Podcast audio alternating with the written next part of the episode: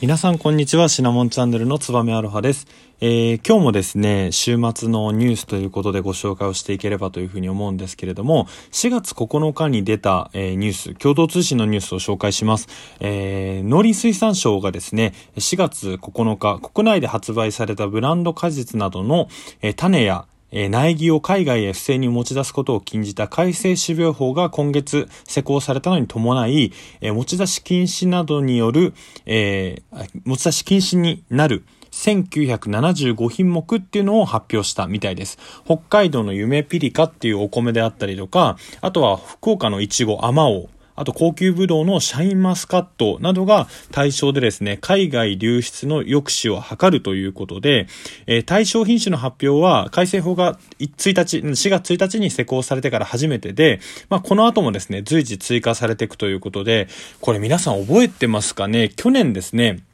えー、種苗法改正案っていうのが国会に出されてですね、ちょっとと話題になったんですね。まあ、というのもですね、えー、タレントの柴咲コウさんという方が、この種苗法改正についてですね、反対のツイートを行ったとして、ちょっと話題になりました。今、あの、削除されてしまってるんですけれども、まあ、それのコメントとかもですね、ちょっとこう、炎上チックになってしまって、話題になったんですけれども、このそもそもは、種苗法っていうのはですね、こう何かというと、種苗っていうのはあの、種に苗、の法律と書いて種苗法っていうんですけれども、これはあの品種育成者の権利を守るための法律なんですね。なので、例えば、とちおとめっていう品種を作りましたっていうと、まあそれを守るための法律と。で、育成者が持つ育成者権の保護っていうのを定めていて、1998年に一度全面改定をされて以降、育成者権の強化をする改正っていうのを重ねてきたみたいです。で、育成者権は、あの農業でいう著作権みたいなもので、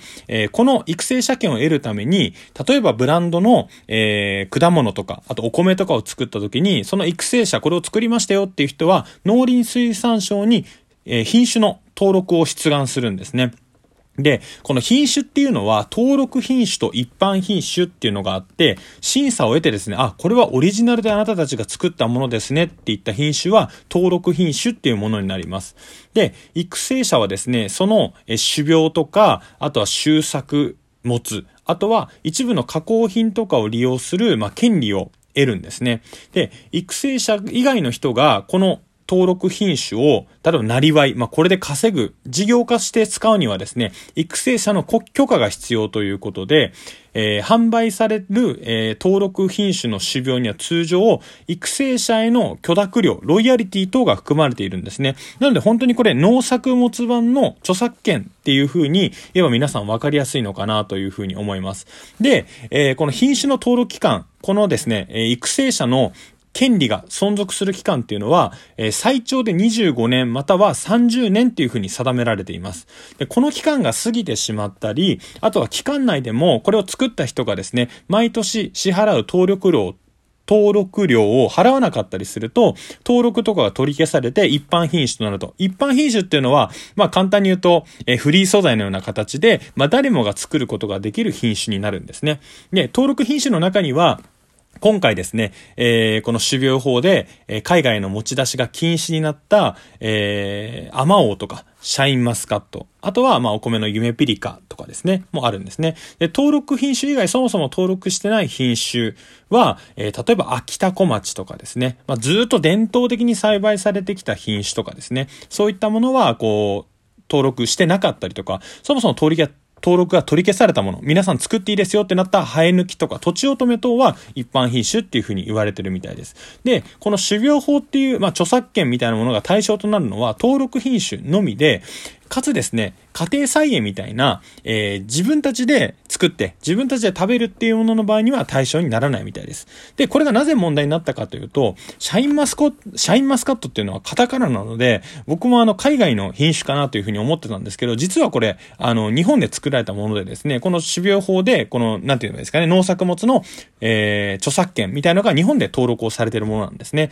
で、ただそれが韓国とか中国に流出をしてしまったり、土地乙女とも土地乙女においてはですね、韓国に流出してしまった後ですね、海外、あ韓国で同じようなものが作られた挙句、ピョンチャンオリンピックでですね、女子のカーリング選手が食べて話題になってしまったっていうことがあって、せっかく日本で作ったのに、その種が海外に持ち出されて、海外で自国の中でですね、商標登録みたいなのがまたされてしまうと、今度は日本のものが入っていけないっていう状況になってしまってるんですね。で、この種苗法改正の時に何が問題になったかっていうと、農家による登録品種の自家増殖に育成者の許諾が必要になると。で、もう一つが、育成者は登録品種を許可なく輸出できる国や栽培地域を指定できるということで、この他にもですね、えー、品種登録の出願料とか、登録に必要な登録料の引き下げっていった細かい改正っていうのはその中にもあったんですけれども、問題点となったのはこの2つになるんですね。で、この一つ目の、えー、農家による登録品種の自家増殖の、えー、に育成者の許諾が必要になるっていうことについては、自家増殖っていうのは、種を取る自家採取や接ぎ木などによって、収作物から次の世代を生み出すことは言う、生み出すことを言うと。で、えー、例えばですね、品種を開発した、例えば土地乙女を作りました、あ、アマオを作りましたよっていう人から、その種をですね、農家さんが買って、土地乙女を育てますよね。で、そのでききた土地乙女を一般消費者の方にお渡しをしますと。で、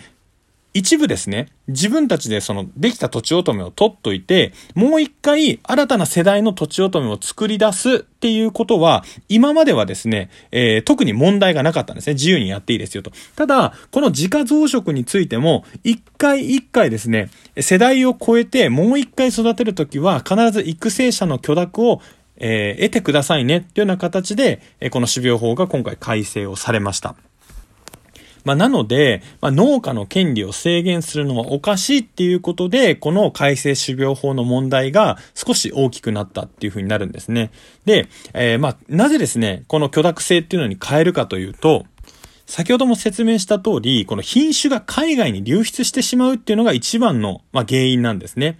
で、まあ、こういったですね、えー、種苗法に基づいて著作権を登録してるっていうのはですね、例えば国とか県とかみたいな公共な団体とか、あと企業、あとは個人に大きく3つ分けられるんですけれども、中でも地方公共団体にとってですね、えー、都道府県とか国の国境を越えた流出っていうのが一番大きな悩みになってるみたいなんですね。なのでもちろん品種を新しく作るっていうのはお金とか時間がですね、とってもあの、たくさんかかることなので、この多くの、まあ、都道府県っていうのは今まで、えー、地域振興とかですね、えー、産地振興のために、えー、魅力的なこの品種を生み出そうというふうな形で、こう、競い合ってきたんですね。しかし、まあ、県内に栽培を限定したはずの品種が県外に広がっていたり、まあ、さっきも紹介したように、えー、最終的には海外でですね、その産地になってしまったりっていうので、まあ、それのですね、えー、品種っていうのが非常に、例えばイチゴとか、あとは果樹っていうところで、果物でですね、非常に多いみたいなんですね。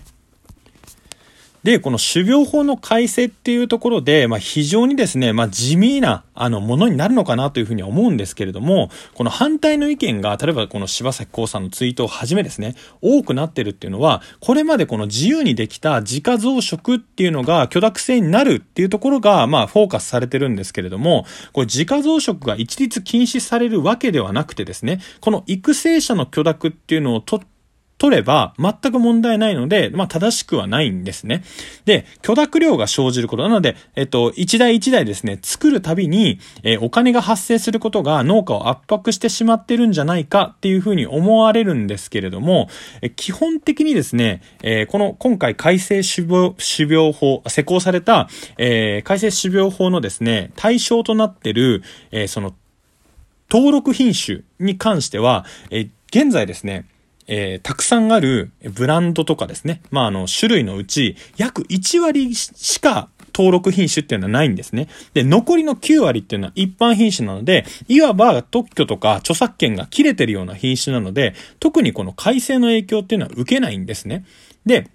作物の中によってはですね、えー、登録品種の割合が高いものっていうのもあるんだけど、えー、影響は非常に限定的であるっていうふうに、まあ、考えられています。で、農林水産省もこのような形で発表をされています。まあ、なぜかというとですね、この登録品種の割合が高い作物の一つっていうのがサトウキビみたいなんですね。で、あの、沖縄県サトウキビたくさん取れるイメージありますけれども、栽培されてるほとんどが農林水産省系の研究機関である農研機構と県が開発した登録品種みたいなんですね。で、かつ、自家増殖が欠かせないので、改正法が通ればですね、こう許諾を得る手続きがサトウキビにおいては必要になるんですけれども、そもそもまあ開発元がですね、この公的機関で、えー、営利目的っていうよりも、まあ地域の振興を目的に活動してるので、まあサトウキビ農家の方々がですね、例えばそれでちょっとこう厳しいっていう風な形になってもですね、また地域の還元としてその種苗法で支払われた著作権料のようなものがですね、えー、還元されるっていう風に考えれば、その、まあ今回のというかですね、以前、去年、えー、問題になった種苗法の問題っていうのはそこまで大きいものではないのかなというふうに思います。まあ、今回ですね、え、実際に去年まで見ていた、え、この法案がですね、実際にどうなるのか、そして日本の農作物っていうのは、え、海外に行ってしまってですね、まあ、簡単に言うとま盗まれるイメージですけれども、行って海外でブランド化されてしまうっていうことを防ぐためにも僕は種苗法は改正する必要があったと思ったので、えー、まあ、特にえー、なんて言えばいいですか、反対の声とかを上げることはなかったんですけれども、まあ、実際にですね、今回その注目してた種苗法、改正種苗法というのが施行をされて、どのような形で運用されていくのかっていうのを注目していきたいというふうに思います。えー、このあたりで、また、ありがとうございました。